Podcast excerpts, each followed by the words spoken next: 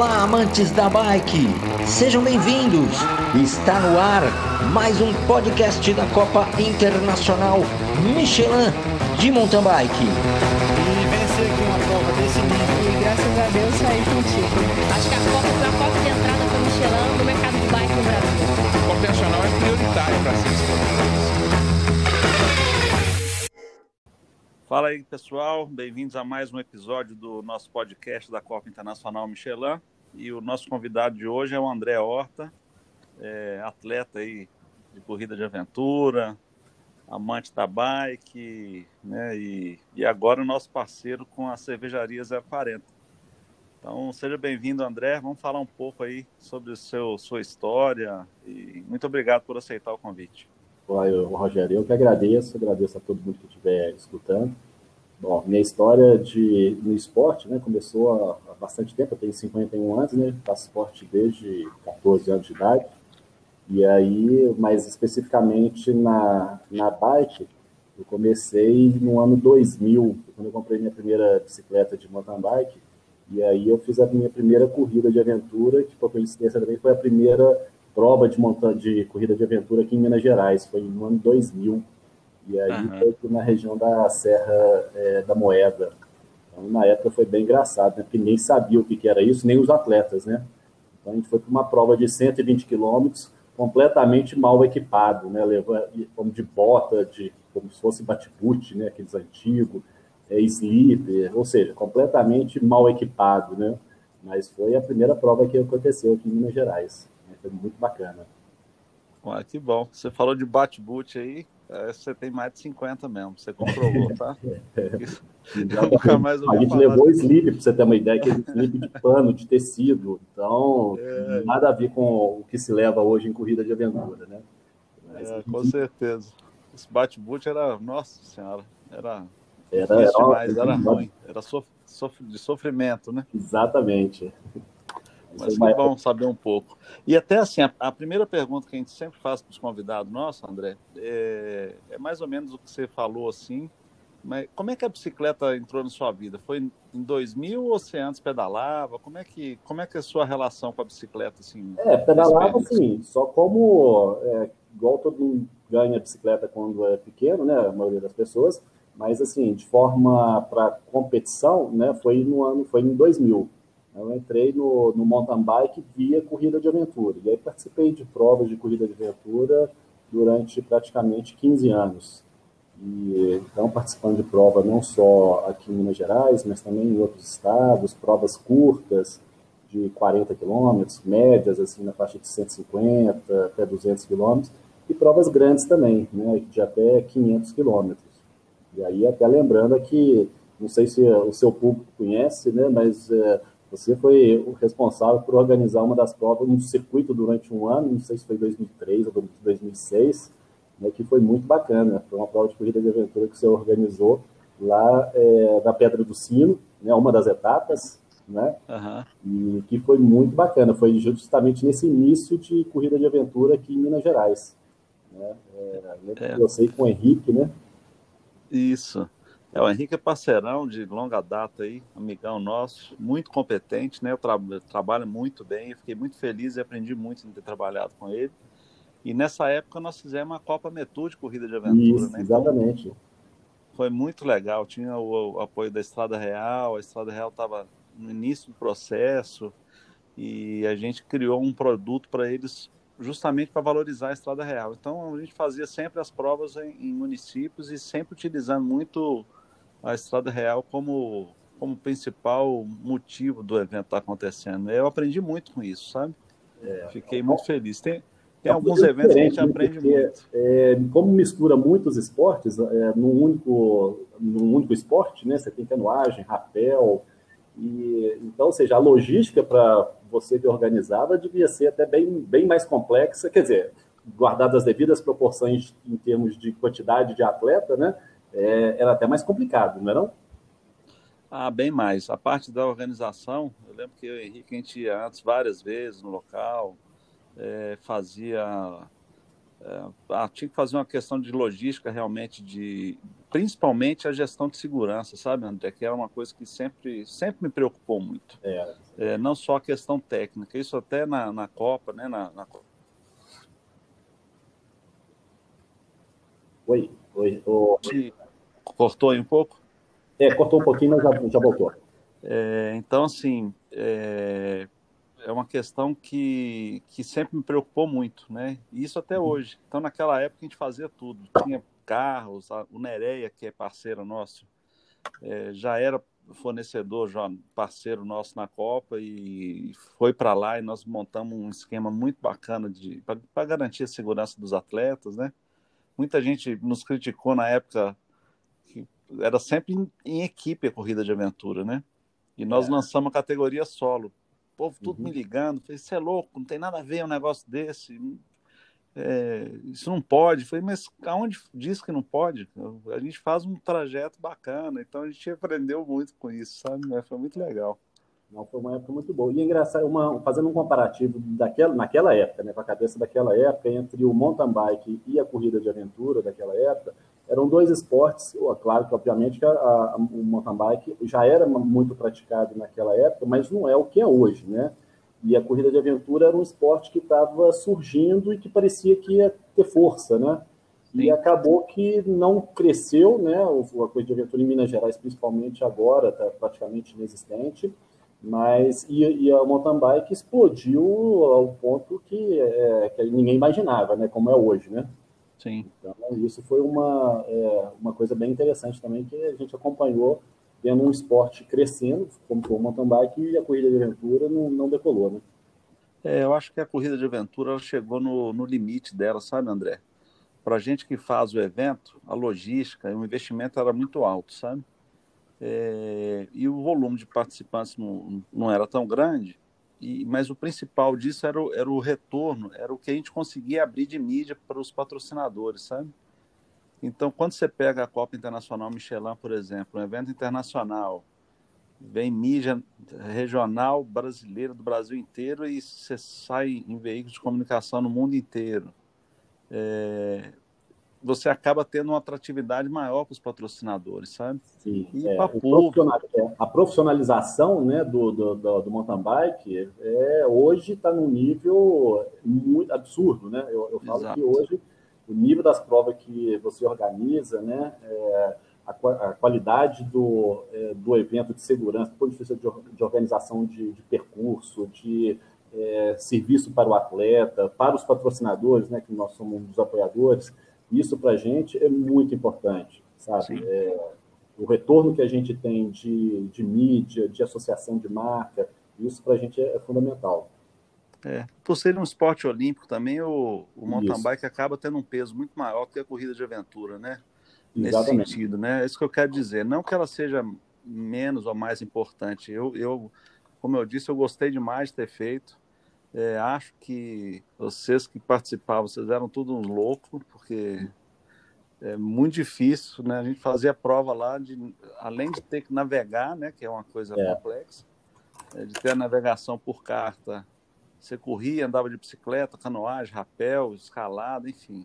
Era coisa para. não era, era para poucos, vamos dizer assim, né? O, e uma, eu acho que o grande é, desafio que a gente sofreu naquela época, por ser um esporte em equipe, eram quatro pessoas, e tinha que ter sempre um atleta do sexo oposto, né? Se, se eram três homens, tinha que ter pelo menos uma mulher, e vice-versa, se tinha três mulheres, tinha que ter pelo menos um homem. É, era difícil você competir, você juntar quatro pessoas é, no mesmo nível é, de condicionamento físico, de objetivo principalmente, porque não adianta dois quererem é, chegar lá na frente e, dois quererem só competir. Todo mundo tem que estar alinhado com o mesmo objetivo, né?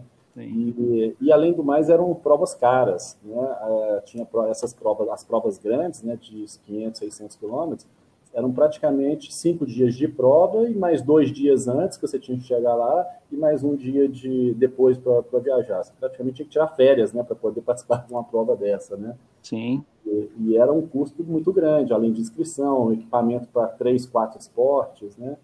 E, então foi equipe de apoio, equipe, era, era, ah, é, era, era, equipe de apoio, você tinha que ter carro, Exato. né? E é. duas pessoas no apoio, então é, é, era uma, uma logística cara, né? Acho que foi Sim. isso um, uma das principais problemas que o esporte não cresceu, né? É. Não se popularizou, né? É. Eu também acho que é isso também, sabe? E, e, também, assim, eu- por isso que eu acho que a, a categoria solo, na época que nós lançamos, o Farinazo, né, que ganhava, nossa, que era um Exatamente. super atleta Ele era do e- exército. é do Exército, e acho que até hoje ele compete, é, era um monstro para competir, né? Exatamente. E, e- e era muito interessante que aí cada um adotava a sua estratégia, né? Então, e foi, aprendemos muito, foi muito legal. Agora, sobre a 040, André, eu, eu lembro que de- nós acabamos encontrando depois, Uhum. de uma hora para outra a gente se falou e falou, "Não, nós- você falou que tinha uma cervejaria 040. E como é que foi? Como é que você foi para esse lado? É, como é que foi? Conta pra gente um pouco da história da, da 040. E depois, uma outra pergunta seguinte, eu queria saber, porque as- as- os produtos que você tem são, são nomes de trilhas, parece, né? Então tem tudo a ver com aventura. Conta pra gente um pouco em duas fases, assim, pra gente. É, bom, então o que acontece? A, a, a cervejaria, né, ela aconteceu igual mais ou menos a história de toda eh, cervejaria artesanal que tem no Brasil, né? Junta duas, dois amigos, né? eh, Sou eu e o Sidney, meu sócio, e aí eh, a gente começa a fazer a cerveja na panelinha, na casa da mãe, e aí os amigos começam a gostar, e aí você começa a entusiasmar porque as pessoas gostaram e querem também. E aí a gente resolveu montar é, e fazer disso um, um negócio, né? Mas antes a gente foi fazer um curso de, de pós-graduação lá na, na Uni, BH, que é um curso de tecnologia cervejeira, uma especialização né, de um ano e meio. Então, para entrar no negócio, você vai entrar, é, entra com direito, né, com informação. Então, a gente pesquisou antes, estudou, e aí a gente come, aí montou essa a 040, e aí a cerveja, ela já vem com toda essa bagagem que é de histórico de, de esporte, de natureza, de sustentabilidade, de saúde, essas coisas, né? Então, a gente deu os nomes, inclusive, das trilhas que a gente é, frequenta, frequenta e que são próximas da fábrica, né? Que aí tem Macaco Molhado, aquela trilha lá em, em é, Rio Acima, né? É, tem a Jacu Encantado, que é uma trilha lá em Glaura, perto de, de Ouro Preto, e a Capitão do Mato, que é uma trilha aqui perto do, atrás do Aras, né, perto do, do Jardim Canadá. Então, é, o objetivo era justamente esse, né, homenagear as trilhas que a gente é, pedala, né, é, e vincular uma coisa com a outra, né, é, essa coisa do, do, viver na natureza, na aventura, né, trazer isso para a cerveja, porque afinal de contas a cerveja, na época, quando a gente criou, há 4, 5 anos atrás, estava é, vindo com aquela pegada de beber menos e beber melhor, né? Estava mudando o foco, né? A cerveja não tá, a cerveja artesanal, ela estava vindo com uma melhor qualidade, com diferentes é, estilos, com diferentes é, sensibilidades, né? E aí é, você, a ideia não era que você usar, é, tomasse cerveja, essas artesanais, em grandes volumes, era para beber menos, né? Mas beber com apreciando, né? Então, a gente buscou essa associação com, com o esporte, que tem tudo a ver. Né? É, é, muito comum você pegar fora do Brasil, pelo menos nas corridas de aventura, quando vinha equipe de fora, né? era comum as pessoas chegarem nas equipes de apoio e tomar uma cerveja como forma de hidratação e alimentação. E aí a gente, na época, achava estranho isso. Né? Hoje a gente já não acha mais. Hoje a gente sabe é, quais são os benefícios da cerveja, até mesmo durante uma atividade física. Né? Você tomar uma, uma pequena quantidade, né? como forma de hidratação, um pouco de, é, inclusive de, de, alimentação mesmo. Né? É, claro que níveis elevados de álcool vão prejudicar a sua performance. Então, é, foi nessa pegada que a gente entrou, né? De, a gente já fazia o esporte e trouxe para nossa nova atividade da cervejaria. Então foi. E é legal você estar tá comentando isso, André, porque é, eu, eu, da minha parte, assim, é, sempre tive um pouco de preconceito, não por. Eu gosto de tomar uma cerveja, não, não sou bebedor de tomar muito, mas gosto de tomar uma cerveja, de apreciar, porque tem cervejas de excelente qualidade, né? E a 040 é. é. Mas eu tinha um pouco de preconceito porque a gente trabalha muito a questão da, do antidoping, uhum. enfim, no evento de uma maneira geral, sabe? Certo. Mas essa mudança de posicionamento da cerveja no mercado foi muito importante, porque é igual você falou, ela tem um. Você tomar um copo ali depois, e tem a galera que. Tudo bem que o cara da elite ou algum, algum que, que acho que não sei se ele pode ou não pode, né? Eu acho que não sei se é o caso, mas você tem 90% dos atletas que estão no evento, eles estão lá relaxados com a família. Então, Isso. acho que a cerveja tem um papel social sendo consumida moderadamente, né? Claro, que é a gente está conversando.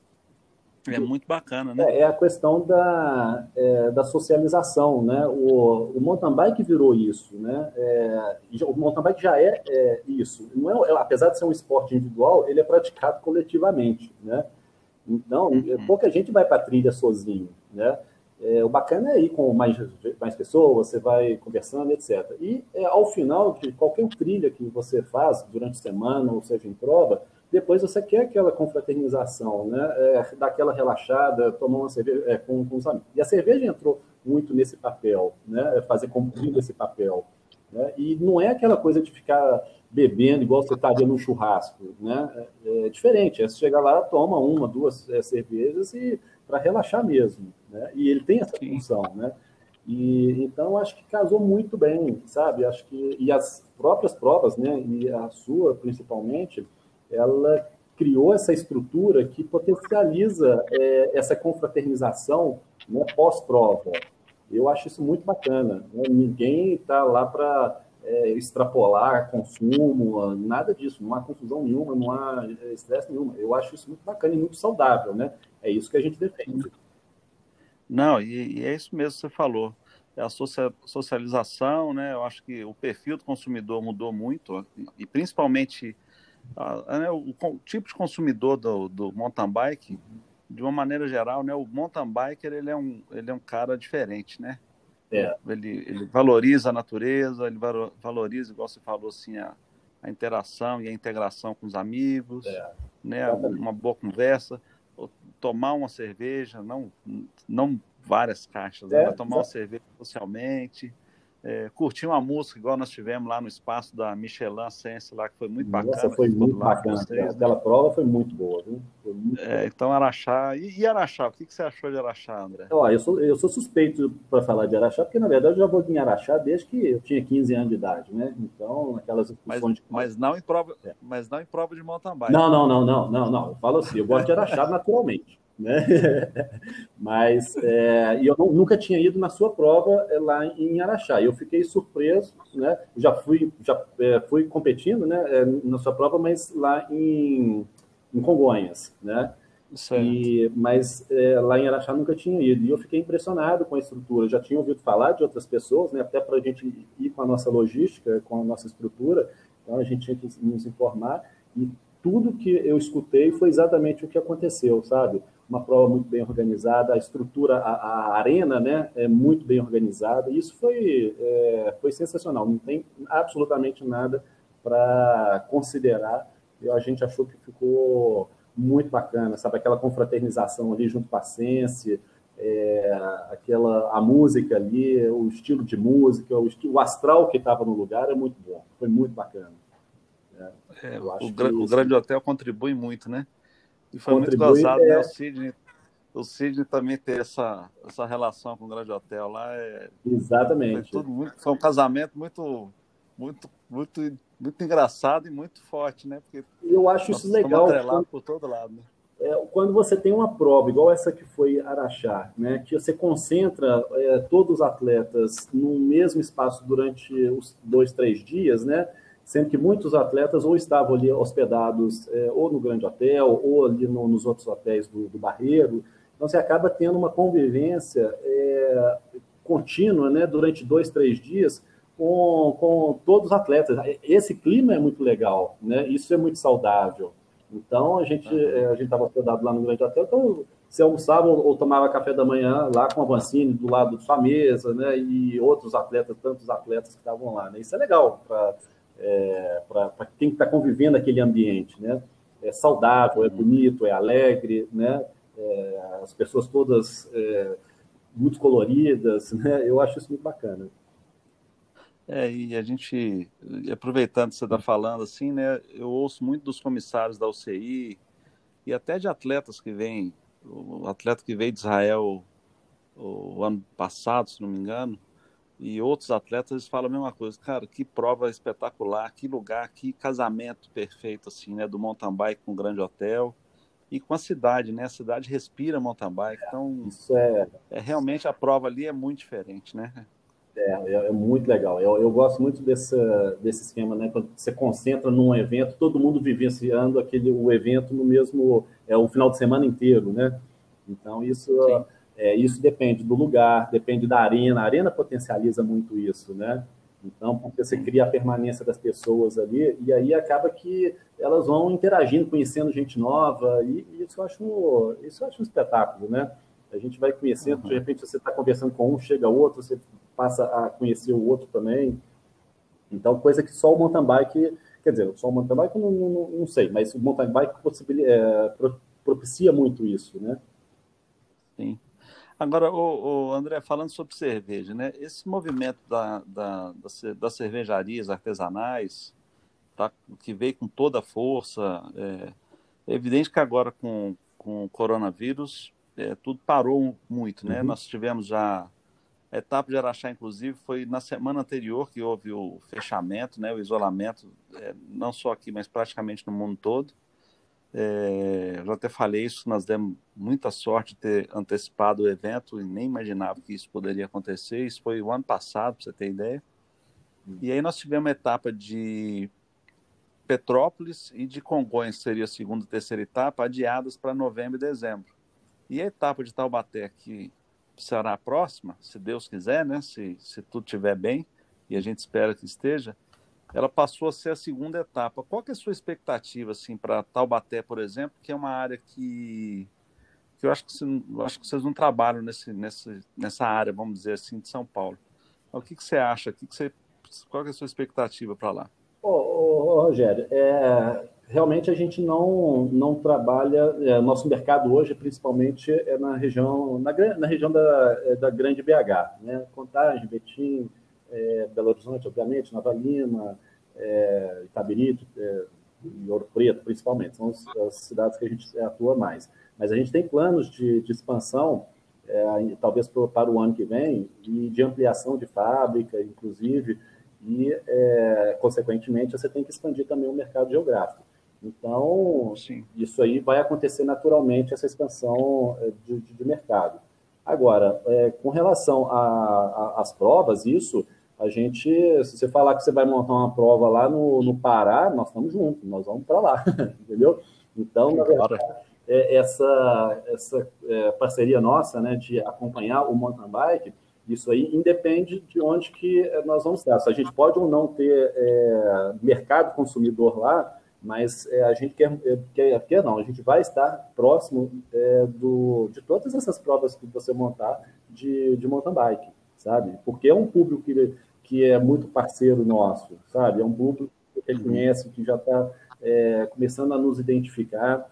Então, a gente está com uma expectativa enorme. Eu não conheço Taubaté, mas é, tem boas referências. E, mas, assim, estamos super animados, igual estávamos para Araxá. Né? Vamos com toda a nossa estrutura e cada vez vamos é, ter algum tipo de novidade, um investimento novo, né? mesmo considerando né, que essa crise pegou a gente assim, em cheio, né? porque nosso mercado que a gente vende pra, principalmente para bar, restaurante e eventos, né, em, de modo geral, são justamente é, os segmentos que estão é, proibidos de, de, de, funcionar. Então, todo o mercado uhum. cervejeiro artesanal sofreu muito com. Tá, sofreu não, está sofrendo né, com essa Sim. pandemia. Né? É, falo comercialmente, né? não estou falando nem as questões sociais, etc. Não, né? Estou falando do ponto de vista de negócio. E é, agora, interessante até você estar tá falando isso, que eu, eu, recebi hoje uma. Eu não sei se é fake ou não ainda, mas a, a fonte que eu tive é, é, uma fonte que só me manda coisas boas. É, parece que o governo dos Estados Unidos, é, um centro de controle lá, oficializou as evidências científicas, estou até lendo aqui enquanto a gente está conversando, para a transmissão do coronavírus. É, e o risco para atividades ao ar livre, ele foi considerado muito baixo. É, outra coisa interessante que está sendo colocado aqui, é, conversar com alguém, então é altíssimo risco você ficar em ambiente fechado. Então, você está em espaços, por exemplo, andando de bicicleta, por exemplo, o risco é muito baixo.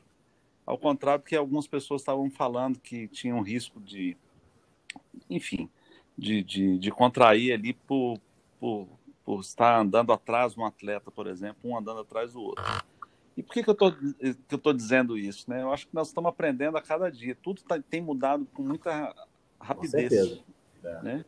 E, e a próxima etapa, que, como eu disse, se Deus quiser, vai acontecer, que as coisas estejam pelo menos mais tranquilas para a gente começar a voltar à normalidade diferente do que seria antes, né?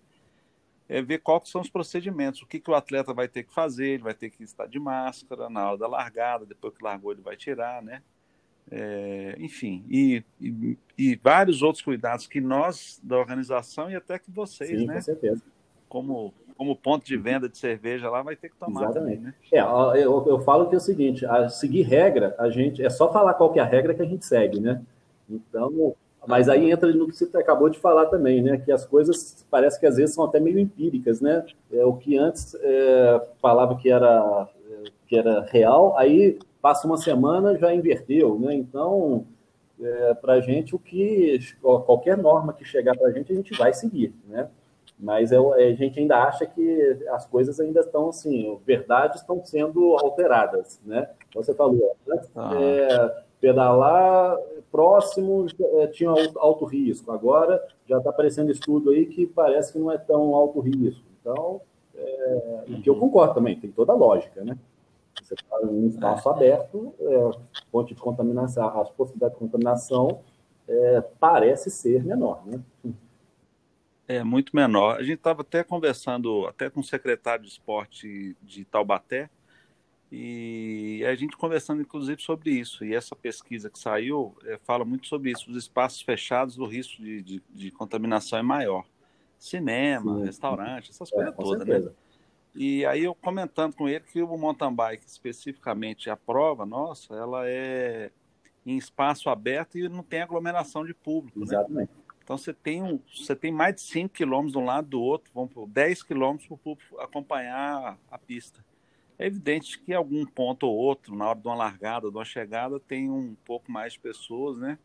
Tem, existe uma aglomeração maior, mas a gente vai, vai ver como que nós vamos tratar isso aí para diminuir o risco, não só do público, mas principalmente dos atletas, né, que vão estar competindo. Pode ser também largada, às vezes, em, em, é, em ondas também, pode ser uma solução também, né, para ajudar, ou não? A, gente já faz isso, né, Eu, a gente já faz isso com as categorias, com intervalos, uhum. inclusive na, os bolsões de largada que nós temos, eles separam as categorias e a gente faz é, blocos de de número de atletas bem menores do que todo mundo junto, sabe? E vão largando de acordo com a categoria. Então, a categoria tem 15, larga 15. Um minuto depois, larga outros 20. Aí outros, aí depende da categoria, pode ter 50 ou 60. Por isso que a máscara na largada ele é fundamental, é. né? Então, mas enfim, nós vamos aprender isso aí. Até lá nós vamos saber o que, que vai estar é, acontecendo. É, mas, André, eu acho que é isso. É, eu não sei se você tem mais alguma coisa para abordar, mas eu adorei a conversa com você aí, saber um pouco mais sobre cerveja. Agora, outra curiosidade aqui que, que, que eu ia te perguntar e acabei esquecendo. Você tem o nome das, dos seus produtos baseado nas Isso. trilhas, né? Como você disse. A trilha que é mais difícil, a cerveja é mais é, forte ou não? É, bom, pelo menos, pelo menos no meu conceito, né? a Capitão do Mato, né, que é, é, é, a nossa IPA, é uma América IPA, ela é uma... A IPA, né, uma, depois da, é, da Pilsen, é um dos estilos mais consumidos é, né, aqui no Brasil, né? Um estilo que identificou muito com o gosto do, do brasileiro. Então, é um estilo que ela é, é. mais alcoólico, né, tem um teor alcoólico maior, então normalmente aí na faixa de 6,5%, a nossa tem 6,6% de álcool, né, e é uma cerveja é, mais lupulada. Né, então, ela uhum. dá a impressão de ser uma cerveja mais forte, apesar de, de conceito de fraco e forte na cerveja não, não, não, existe. Né? Você tem cerveja mais alcoólica, menos alcoólica, mais é, amarga, menos amarga. Mas forte e fraco é um conceito hum, difícil de entender, né? É, aí Entendi. tem a Jacu Encantado, que é um pouco, ela, que é lá, lá em Laura, é, ela tem uma subida forte, né? quer dizer, tem várias subidas, mas tem uma muito forte. Mas eu acho que a, a Capitão do Mato ela tem um downhill mais é, técnico, tem várias subidas também, então acho que ela é, teve esse, casamento né, de, de estilo uhum. com o perfil da trilha. E a Macaco Molhado é uma trilha de uns 40 quilômetros, que sai de acima, né, é, é, um, é, um, é um, como é chama? É um circuito oval, oval não, é, é circular, né? E aí passa, ela não tem uma subida muito forte. Então acaba que é, é a nossa cerveja menos alcoólica. Então ela tem 5% ah, bacana. Foi, né, foi não, eu imaginei. Eu imaginei. É, exatamente. Então. Foi o teor alcoólico que, é, associou uma coisa com a outra. Ah, bacana. Bom, André, mas então obrigado, cara. E espero que dê tudo certo em Taubaté, que a 040 esteja lá. Então, quem estiver nos ouvindo aí, é, pode preparar para para degustar uma cerveja deliciosa. Vocês levam quantos sabores lá para do chopp? Vocês levam? É... A gente leva três. É, a é gente leva levam? sempre três estilos, né? A gente leva uma pilsen que na verdade é a mineira, né? É, a gente uhum. costuma não levar macaco molhado, que é uma boêmia pilsen, porque é, ela é, é, seria a pilsen com mais teor alcoólico, mais aroma, mais sabor. Então a gente não leva muito, porque uhum. se a pessoa for naquele estilo, ela prefere uma mais, é, mais suave. E aí leva a Pale Ale, que é a Jacu Encantado, e a IPA, que é a, a Capão no Mato. Então a gente leva sempre esses três estilos. Ah, bacana. São estilos mais preferidos. Não, mas bom. Bacana, bom demais. André, então é isso. Obrigado mais uma vez. Parabéns pelo trabalho que você está desenvolvendo aí junto com o Cid na cervejaria, na claro. 040. Obrigado pela parceria. Nós agradecemos. É, é... E com certeza nós vamos estar lá em Taubaté, vamos estar lá em Petrópolis, né? E vamos estar em Congonhas também. Congonhas se Deus quiser. E estamos aí. Então, quem quiser conhecer um pouco mais sobre a 040, é, tem um tem, site, tem site que cervejaria040.com.br, tem Instagram e Facebook. E quem quiser conhecer também a cervejaria, nós estamos lá, na, é, lá no Jardim Canadá, em Nova Lima. Lá nós somos fábrica, nós não somos restaurante nem bar, lá no, no Jardim Canadá mas a gente tem o maior prazer em receber as pessoas, em mostrar como é que é o processo produtivo, quais são as matérias-primas. Então, isso aí para a gente é um prazer. Ah, bacana. Então fica aí o convite, quem estiver nos ouvindo. Obrigado, André. Dá um abraço no Sidney e estamos encerrando esse episódio obrigado, de hoje. Agora com o André Horta. E valeu, valeu viu, André? Até a próxima, se Deus quiser.